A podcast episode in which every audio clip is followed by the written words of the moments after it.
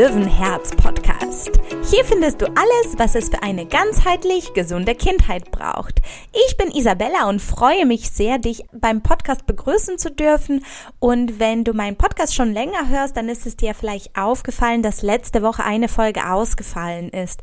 Das hatte den folgenden Grund und zwar äh, war ich einfach krank und platt im Bett und habe hin und her überlegt, denn es war eigentlich angedacht, dass ich für eben die Podcast-Folge, die letzte Woche erschienen wäre, ein Interview vorbereite. Dann kam aber alles doch ein bisschen anders als geplant, denn äh, das Interview auch verschoben wurde und ja, irgendwie war das nicht in den Sternen, muss ich schon sagen. Ich war dann auch noch ordentlich heiser und hatte das Gefühl, an diesem Tag auch einfach nichts auf die Beine stellen zu können und habe dann einfach auf meinen Bauch gehört und habe beschlossen, die dann einmalig ausfallen zu lassen. Aber dafür gibt es heute was ganz Tolles und zwar vielleicht hörst du diese Podcast-Folge am Tag der Erscheinung und das wäre dann der fünfte, vierte, nämlich der Ostermontag. Und vielleicht hast du auch heute frei und ein bisschen mehr Zeit. Und dafür gibt es als Überraschungsei von mir zwei Podcast-Folgen.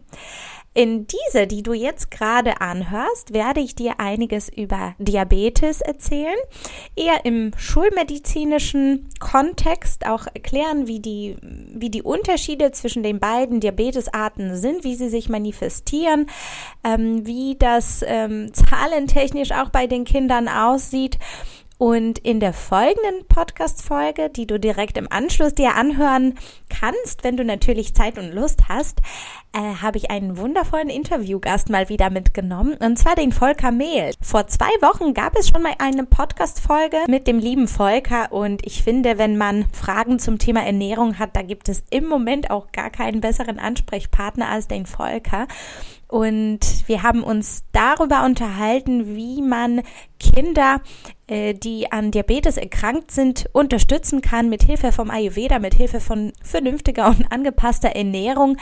Gleich aber noch mehr dazu. Jetzt erstmal zu aktuellen Podcast-Folge und zwar, wie bereits erwähnt, spreche ich heute mit dir über Diabetes, erkläre dir die Pathophysiologie dahinter, die Entstehung der Erkrankung und so kannst du mit diesem Wissen natürlich wunderbar bewaffnet in das Folgeinterview mit dem Volker einsteigen. Ich wünsche dir jetzt erstmal ganz viel Spaß dabei. Ich verspreche, ich habe es auch versucht, nicht trocken zu machen, sondern irgendwie ein bisschen spielerischer zu gestalten und äh, gleichzeitig aber auch so, dass du wirklich auch ein bisschen tieferes oder besseres Verständnis Entschuldigung, die Stimme ist doch immer mal wieder noch ein bisschen weg, äh, dass du ein bisschen tieferes Verständnis für die Entstehung des äh, Diabetes für dich gewinnen kannst. Ich wünsche dir ganz viel Spaß mit der Folge. Beim Diabetes mellitus hat der Körper Schwierigkeiten, die Glucose, welche letztendlich eine Art vom einfachen Zuckermolekül ist, vom Blut in die Zelle zu bewegen. Und wir wollen ja das Zuckermolekül oder die Zuckermoleküle gerne aus dem Blut in die Zelle hineintreiben, um denen die Möglichkeit zu geben, daraus Energie zu produzieren. Und genau dieser Schritt ist beim Diabetes gestört. Das heißt, der Transport von Glucose aus dem Blut in die Zelle. Und der Körper verfügt normalerweise über einen sehr schlauen Mechanismus, mit Hilfe dessen der ganz genau reguliert, wie viel Glucose in die Zelle reinkommt und benötigt dafür zwei Hormone oder für diese Regulation oder für diesen Regulationskreis benötigt der Körper zwei Hormone, zum einen das Insulin und dann das Glucagon, welche so in der Art, wie, ja, welche letztendlich wie Gegenspieler funktionieren. Und beide dieser Hormone sind produziert in unserer Bauchspeicheldrüse, jedoch von zwei unterschiedlichen Zellarten. Insulin ist dafür verantwortlich, dass der Zucker aus dem Blut in die Zelle hineindringt, um dort, wie bereits erwähnt, Energie herstellen zu können. Und unser Körper hat sich einen super klugen Prozess ausgedacht, wie das eben reguliert werden sollte. Das Ganze funktioniert nämlich nach einem äh, Schlüssel-Schloss-Prinzip. Jedoch auch in zwei Schritten. Die erste Hürde ist also, den passenden Schlüssel, also das hier das Insulinmolekül, an das passende Rezeptor an der genannten Zelle oder an der Zielzelle andocken zu lassen. Hat der Körper diesen ersten Schritt geknackt, dann geht es weiter. Das heißt, der erste Dominostein, der die ganze Reaktion in Bewegung setzt, ist, dass das Insulin an einen passenden Rezeptor angedockt wird. Also da dieses Schlüssel-Schloss-Prinzip, das muss ja auch ineinander passen. Und dann setzt das wiederum den zweiten Mechanismus in Gang, nämlich wird dann ein bestimmtes Molekül aktiviert, das wiederum so feine Poren könnte man sich vorstellen, in der Zellmembran hineinbohrt, über die dann die Glucose in die Zelle hineindringen kann. Also das Ganze ist sozusagen zweifach gesichert. Zum einen muss das Insulin den passenden Rezeptor finden und zum anderen muss der zweite Schritt der Porenbohrung in die äh, Zellwand passieren, damit die Glucose, wie gesagt, in die oder in das Zellinnere hineindringen kann. Vom Diabetes spricht man, wenn es eine Störung in diesem Regulationskreislauf gibt, die wiederum dazu führt, dass die Glucose im Blut zu hoch ist. Und je nachdem, wo dieser Mechanismus kaputt ist oder wo diese Kaskade gestört ist, unterscheidet man zwischen Diabetes mellitus Typ 1 und Typ 2. Ich starte jetzt ganz banal mit dem Typ 1 und zwar, was tatsächlich sehr erschreckend ist, dass 32.000 Kinder und Jugendliche unter 18 Jahren davon betroffen sind. Jährlich erkranken über 3.000 Kinder an Typ 1 Diabetes und die Rate an den Neuerkrankungen jederzeit jährlich um 3 bis 5 Prozent steigt. Und das gilt sowohl für Deutschland wie auch weltweit. Also wirklich sehr, sehr, sehr hohe Zahlen wie ich finde, und insbesondere natürlich die steigende Tendenz ist das, wo man genauer hinschauen darf, wo kommt das denn eigentlich her? Aber jetzt erstmal gehen wir ein Stückchen zurück und dann schauen wir uns, was dort an der Kaskade sozusagen kaputt ist. Beim Diabetes Typ 1 gibt es folgendes Problem. Und zwar der Körper macht nicht genug Insulin. Und wenn wir an das Schlüssel-Schloss-Prinzip zurückdenken, fehlt also quasi schon direkt der erste Schritt. Ich habe also vielleicht einen äh, ein Schloss, also ich habe irgendwie ein Rezeptor, das jedoch gar nicht besetzt werden kann, weil mir ja das Substrat oder eben mein Schlüssel fehlt. Und das wiederum verhindert die Porenbohrung in der Zellmembran, sodass die Glucose gar nicht reinkommen kann. Und der Grund für das fehlende Insulin beim Diabetes Typ 1 ist, dass die Zellen in der Bauchspeicheldrüse aufgrund einer genetischen Abnormalität vom körpereigenen Immunsystem angegriffen und zerstört werden. Das ist im Prinzip also eine Autoimmunerkrankung. Und da diese Zellen in, in der Bauchspeicheldrüse selbst ums Überleben kämpfen sozusagen, dann haben die auch keine Zeit, logischerweise, sich noch mit einer weiteren Aufgabe zu beschäftigen, nämlich mit der Insulinproduktion. Das natürlich sehr bildlich gesprochen. Jetzt haben wir also das Problem, dass wir sehr viel Zucker im Blut haben und unsere Zellen immer noch am Verhungern sind. Ja, denen fehlt ja das Essen sozusagen. Und der Körper sucht sich aufgrund dessen einen alternativen Weg, Energie zu generieren. In dem Falle können das entweder ähm, Ressourcen vom Fett sein, wenn das verhungerte Fettzellen sind, oder vielleicht eben körpereigenes Protein, wenn das Mus Muskelzellen sind. Und das ist auch tatsächlich der Grund, warum viele Diabetes Typ 1 Patienten, auch viele Kinder recht zierlich und schlank sind. Ja, der Körper ist sehr angestrengt in dem Prozess Energie für sich zu gewinnen und trotzdem leiden diese Kinder auch sehr häufig ähm, an Hunger. Ich meine, das ist auch eine alternative Energiegewinnung und jetzt kein Festmahl für die Zellen. So, was passiert jetzt aber mit der ganzen Glucose im Körper? Der Körper hat sich überlegt, okay, ich stelle mir einen alternativen Energiegewinnungsweg. Was mache ich jetzt aber mit dem ganzen Zucker, der in meinen Blutkreislauf rumschwert?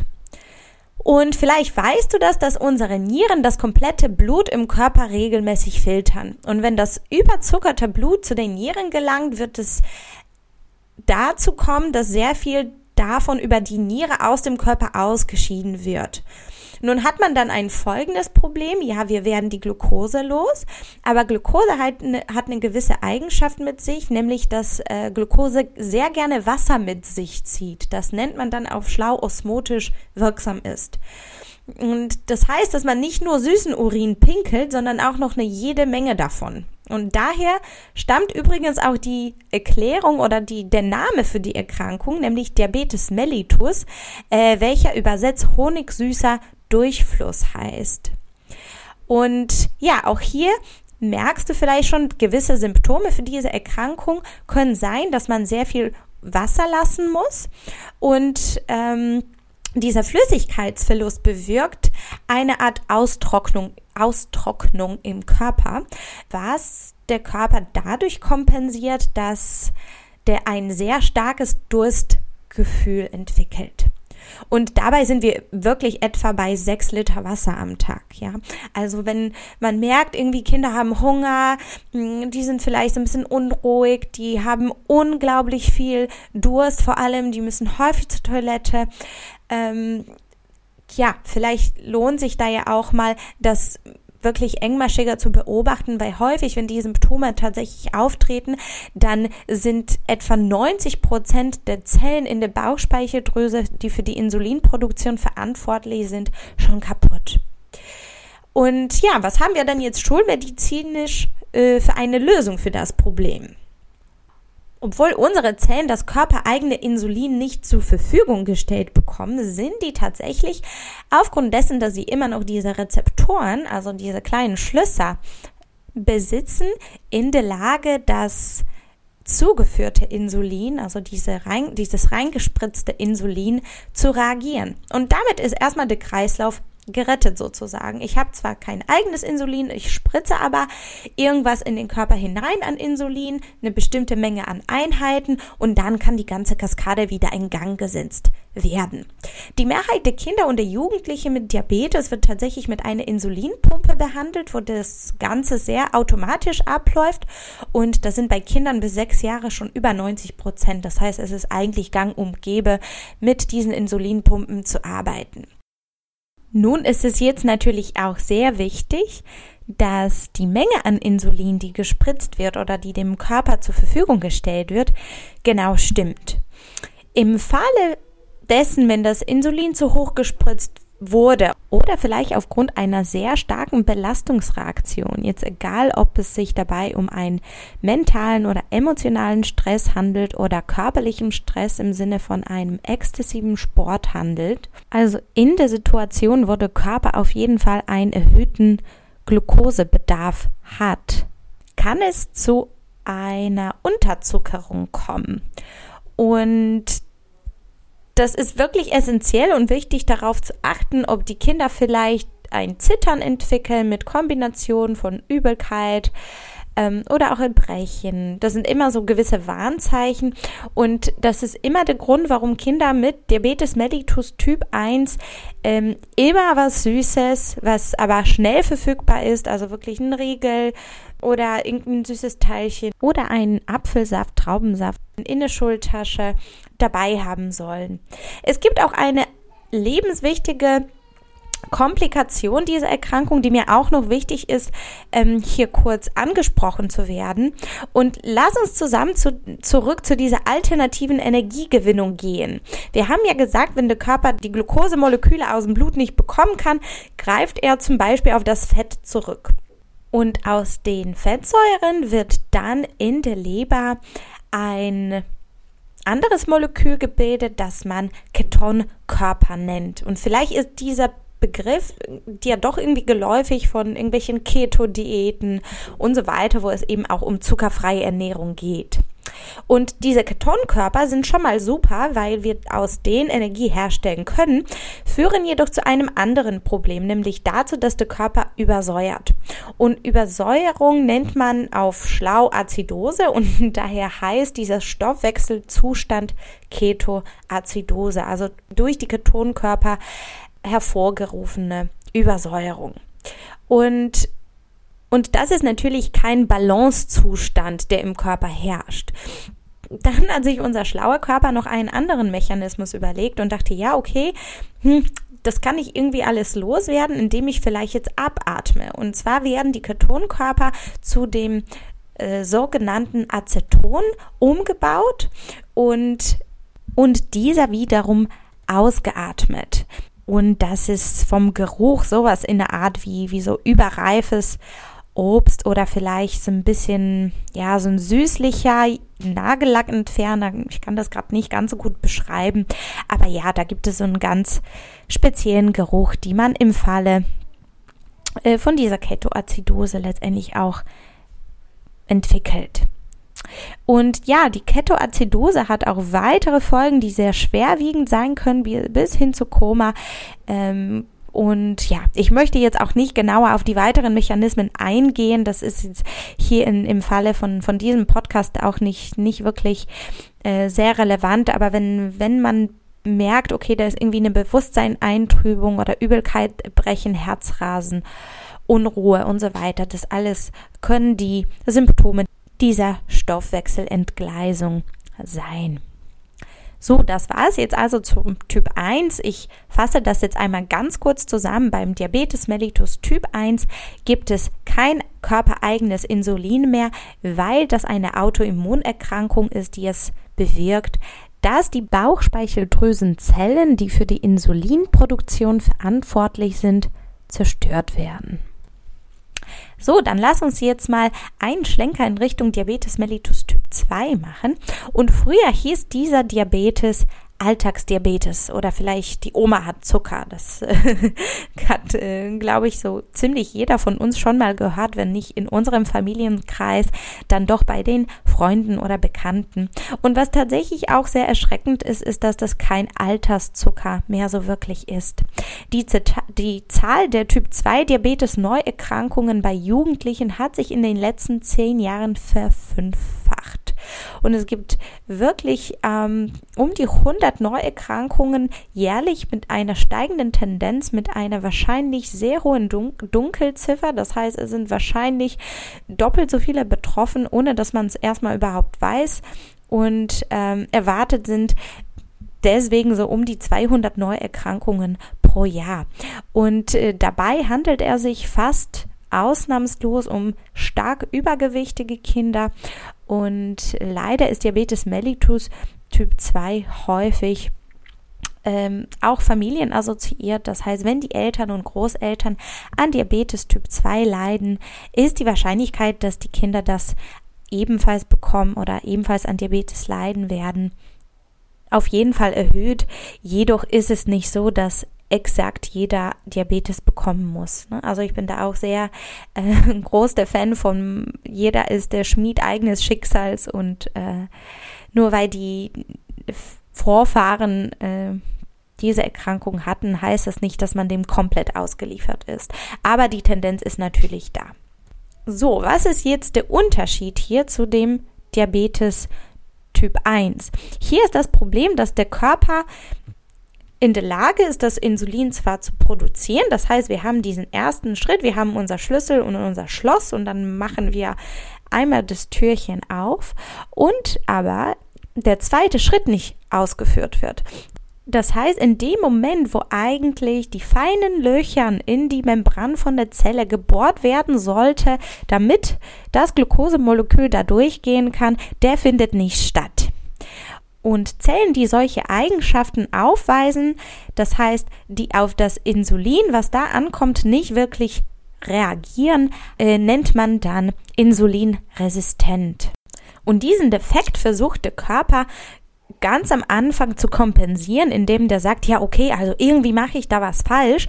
Offensichtlich kommt da nicht genug Insulin an, weil die Glucose immer noch hier im Blut rumschwirrt.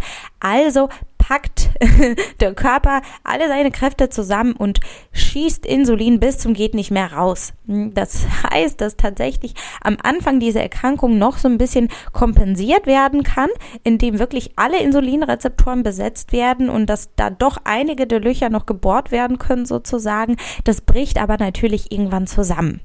Und dann sind wir bei denselben Symptomen wie beim Typ 1, Hungergefühl, ausgeprägtes Durch Durstgefühl, vermehrtes Wasserlassen. Also im Endeffekt landen wir bei denselben Symptomen. Beim Diabetes Typ 2 ist es so, dass wir jedoch viel mehr therapeutisch und präventiv als Eltern machen können. Und zwar ist es so, dass Diabetes Typ 2 so ein Lifestyle-Diabetes ist. Der, der, ist assoziiert oder der Grund für diese Immun, ähm, nicht Immun, sondern Insulinresistenz ist Bewegungsmangel, falsche Ernährung und bei älteren Kindern und Erwachsenen auch Bluthochdruck und so weiter. Das heißt, da sind unsere zwei allergrößten Stellschrauben, mit denen wir Diabetes mellitus Typ 2 therapieren können, nämlich indem wir uns gescheit ernähren, indem wir den Kindern zeigen, wie das geht und indem wir mit denen gemeinsam an die frische Luft gehen oder die Sportart wählen, die Bewegungsart. Es muss nicht immer Sport sein, aber Bewegung, Bewegung, Bewegung wählen, die denen auch Spaß macht. Wenn der Körper schon so weit fortgeschritten ist in, in diesem Diabetesgeschehen, gibt es andere Medikamente, die man bei Diabetes Typ 2 nimmt, weil der Diabetiker Typ 2 hat ja auch noch eigenes Insulin, das steht ihm einfach nicht zur Verfügung. Und da gibt es aber auch Medikamente, die durchaus diese Insulinsensitivität in der Zelle ein bisschen erhöhen und dadurch auch den Körper unterstützen können. Und man möchte auch natürlich die Langzeitschädigung der Zellen die das Insulin erstmal übermäßig viel produzieren. Also wenn wir nochmal zurückdenken an die Bauchspeicheldrüse, wir haben gesagt, die produzieren am Anfang sehr, sehr, sehr viel Insulin. Die gehen davon natürlich irgendwann auch kaputt.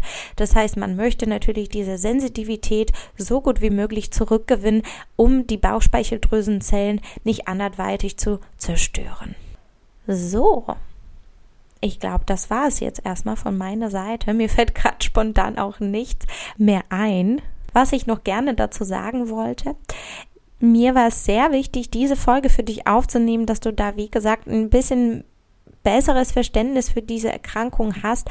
Wenn noch Fragen sind, wenn du das Gefühl hast, irgendwas ist für dich offen geblieben, kannst du mir sehr gerne bei Instagram auch immer schreiben. Du findest mich unter isabella.rauschen und Weiteres zum Thema Diabetes findest du, wie ich bereits schon gesagt habe, in der nächsten Podcast-Folge, wo ich mit dem Volker darüber spreche, wie wir eigentlich Kinder mit Diabetes sowohl Typ 1 als auch 2 unterstützen können und was du da natürlich auch an Lifestyle-Veränderungen machen kannst aus ayurvedischer Sicht. Und vielleicht hattest du schon, während ich gesprochen habe, so ein bisschen überlegt, hm, welches Dosha könnte bei welcher Art an Diabetes aus der Balance geraten sein. Da bin ich schon mal gespannt, ob du da eine Idee hast.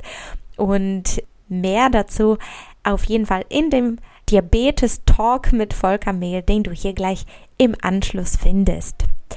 Ich wünsche dir jetzt erstmal einen wundervollen Tag heute noch. Ich hoffe, du hast eine entspannte Zeit mit deiner Familie jetzt an diesen Ostertagen in 2021. Was für ein doch immer noch verrücktes Jahr. Ich hoffe, du kannst äh, das Beste draus machen und trotzdem die Zeit genießen. Und verabschiede mich jetzt schon hier von dir und wünsche dir aber ganz viel Spaß beim Diabetes Talk mit Volker Mehl. Deine Isa.